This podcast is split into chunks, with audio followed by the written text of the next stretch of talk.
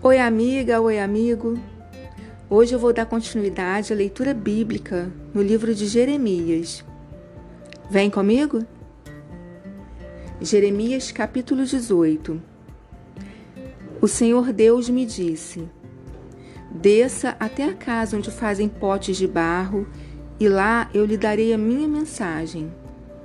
Então eu fui e encontrei o oleiro trabalhando com barro sobre a roda de madeira.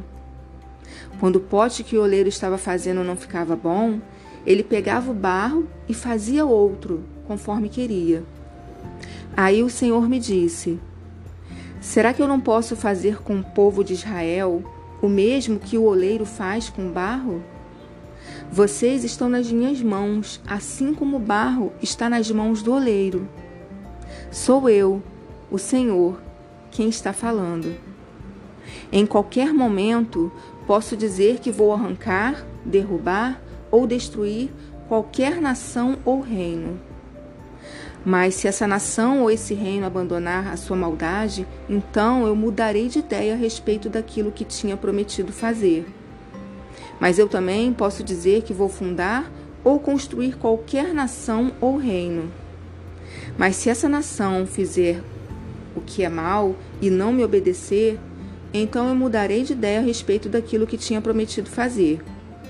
Portanto, Jeremias, diga ao povo de Judá e aos moradores de Jerusalém que estou fazendo planos contra eles e me preparando para castigá-los. Diga que deixem de fazer o que é mal e que melhorem a sua maneira de viver e de agir. Eles vão responder: Não adianta, nós vamos seguir os nossos planos. Todos nós vamos agir de acordo com a teimosia e a maldade do nosso coração. Portanto, eu, Senhor, digo: perguntem a todas as nações se por acaso já houve alguma coisa igual. O povo de Israel fez uma coisa horrível. Será que alguma vez deixou de haver neve nas altas rochas dos montes Líbanos? Por acaso secam as suas águas frias que correm montanha abaixo?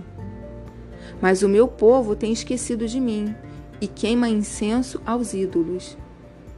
No caminho que deviam andar, eles tropeçam.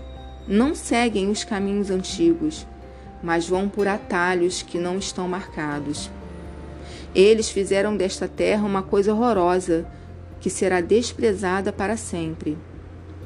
Todos os que passarem ficarão espantados e balançarão a cabeça. Eu espalharei o meu povo diante dos inimigos, como o pó que é soprado pelo vento leste. Virarei as costas para eles e não os ajudarei quando a desgraça chegar. Aí o povo disse: Vamos dar um jeito de nos livrarmos de Jeremias, pois sempre haverá sacerdotes para nos ensinar, sábios para nos dar conselhos e profetas para anunciar a mensagem de Deus. Vamos fazer acusações contra ele e deixar de ouvir o que ele diz. Então eu orei assim: Ó Senhor Deus, ouve-me e escuta o que os meus inimigos estão dizendo contra mim. Por acaso é com o mal que se paga o bem? No entanto, eles cavaram um buraco para que eu caia nele. Lembra que fui falar contigo em favor deles, pedindo que não fizesses nada contra eles enquanto estavas irado. Mas agora, ó Deus, deixa que os filhos deles morram de fome ou que sejam mortos na guerra, que as mulheres percam os seus maridos e filhos, que os homens morram de doenças e que os moços sejam mortos na guerra. Manda que uma quadrilha ataque de surpresa suas casas e que eles gritem de medo pois cavaram um buraco para eu cair nele e armaram armadilhas para me pegar.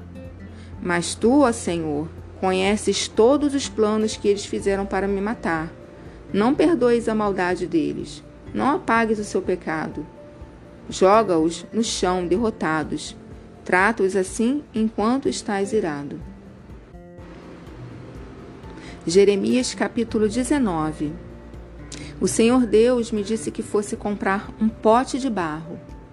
Disse que levasse comigo algumas autoridades do povo e alguns sacerdotes mais velhos e fosse ao vale de Ben-Imom. na entrada do portão do Cacos, dos Cacos. Ali eu devia anunciar em voz bem alta a mensagem que ele ia me dar.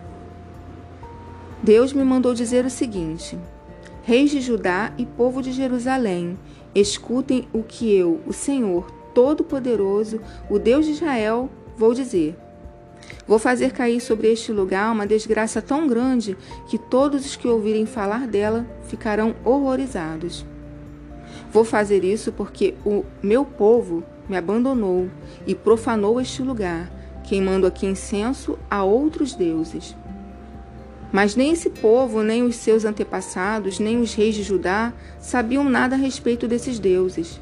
Essa gente encheu este lugar com o sangue de pessoas inocentes e construiu altares para o deus Baal, a fim de queimar os seus filhos no fogo como sacrifício. Eu não dei ordem para isso, não falei disso e nunca pensei nisso.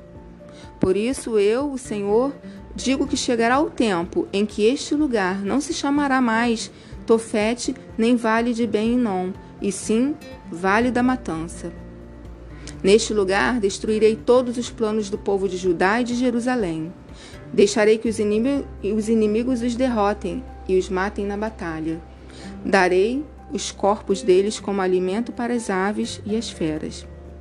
Destruirei esta cidade de modo tão terrível que cada um que passar por ela ficará espantado e horrorizado ao ver tudo o que aconteceu. Os inimigos cercarão a cidade e procurarão matar os seus moradores. O cerco será tão terrível que a gente que vive em Jerusalém comerá a carne dos seus filhos e filhas e devorará os seus próprios vizinhos. Então o Senhor me mandou quebrar o pote na frente dos homens que haviam ido comigo. E mandou dizer-lhes que o Senhor Todo-Poderoso tinha dito o seguinte: Como se quebra um pote e ele não pode mais ser consertado, assim eu quebrarei este povo e esta cidade. Os seus mortos terão de ser enterrados até mesmo em Tofete, pois não haverá outro lugar para enterrá-los. Tratarei esta cidade e os seus moradores assim Farei com que ela fique com o vale de Tofete. Sou eu, o Senhor, quem está falando. As casas de Jerusalém e as casas dos reis de Judá ficarão imundas como o vale de Tofete. Também ficarão imundas todas as casas onde queimaram incenso no terraço para adorar as estrelas e onde derramaram bebidas como oferta a outros deuses. Então voltei de Tofete onde o Senhor me havia mandado anunciar a sua mensagem. Fui ao, ao pátio do templo, fiquei de pé ali e falei a todo o povo que o Senhor Todo-Poderoso, o Deus de Israel, tinha dito o seguinte: Vocês são teimosos e não querem ouvir o que eu digo. Por isso, farei cair sobre esta cidade e sobre todos os povoados vizinhos toda a desgraça que prometi.